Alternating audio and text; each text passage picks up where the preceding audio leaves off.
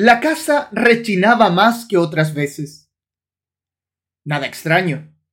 Después de todo, era una vieja construcción de madera que no solía recibir tantas visitas. Muchas veces sus hijos quisieron llevársela de ahí. Sin embargo, la viejita siempre dijo que no. Desde la muerte de Sergio, hace unos treinta años, Isolda había aprendido a decir que no. Y, en consecuencia, aquí estábamos, en su casa de toda la vida.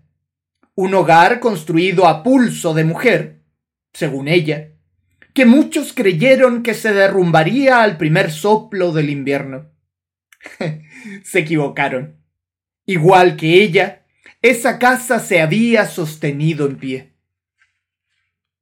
La madera durará lo que tenga que durar, le dijo a una antigua vecina que no lograba entender por qué Isolda no aceptaba la invitación de sus hijos.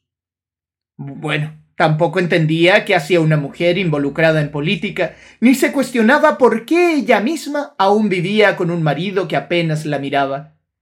Sea como sea, la casa hoy sonaba como si fueran continuos sollozos de un hombre a punto de perder al amor de su vida.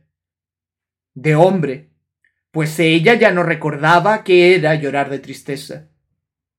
Isolda, allí Solo esperaba tranquila su último aliento. Sí, estaba muriendo.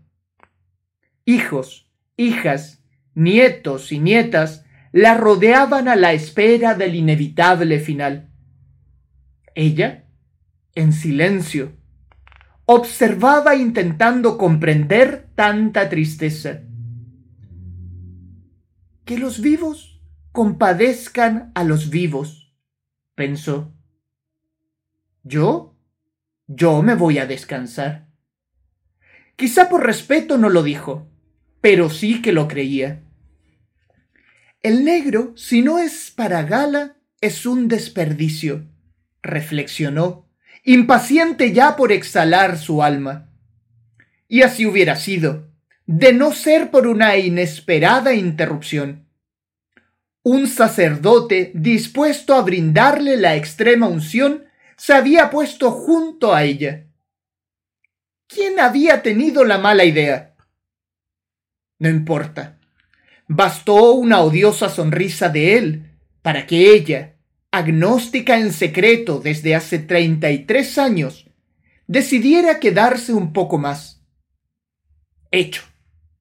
Isolda afirmó su alma, movió levemente sus labios y emitió un susurro que sólo el más pequeño de sus nietos entendió. Rápido, como un menudísimo mercurio, corrió hacia ella, acercó su oreja y escuchó. Luego, con una prestancia digna de un maestro, dijo Tengo una confesión que quiero hacer. El niño había interpretado incluso la fuerza con que su bisabuela dirigía antiguas marchas de protesta en la ciudad. Todos allí, incluso el incauto padre, se sorprendieron ahora obligados a escuchar. Quiero que sepan que no me arrepiento de nada, repitió el chamaco. Su abuelo es hijo de otro hombre, el amor de mi vida todos se miraron sorprendidos con un gesto ya sea de estupidez o de hipocresía. De nueve hermanos, Miguel era el único pelirrojo, tan blanco que reflectaba el sol. Sus nietas se rieron. Sian era mi patrón, afirmó. Larga historia para otro cuento. Isolda entonces miró al sacerdote, levantó sus manos y declamó con su propia voz cómo arrepentirme si lo tenía de este tamaño. Primero, silencio. Después, varias sonrisas. Finalmente, carcajadas, mientras el cura permanecía quieto y ruborizado, sin ninguna potestad allí. La arbitraria declaración había cumplido su objetivo.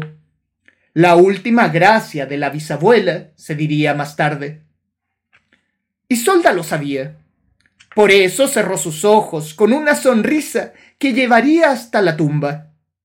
Recordó a sus amantes, sus viajes, su vida, todo aquello que hizo cuando se atrevió a ser mujer. Exhaló al fin. Horas después, la casa quedó en silencio.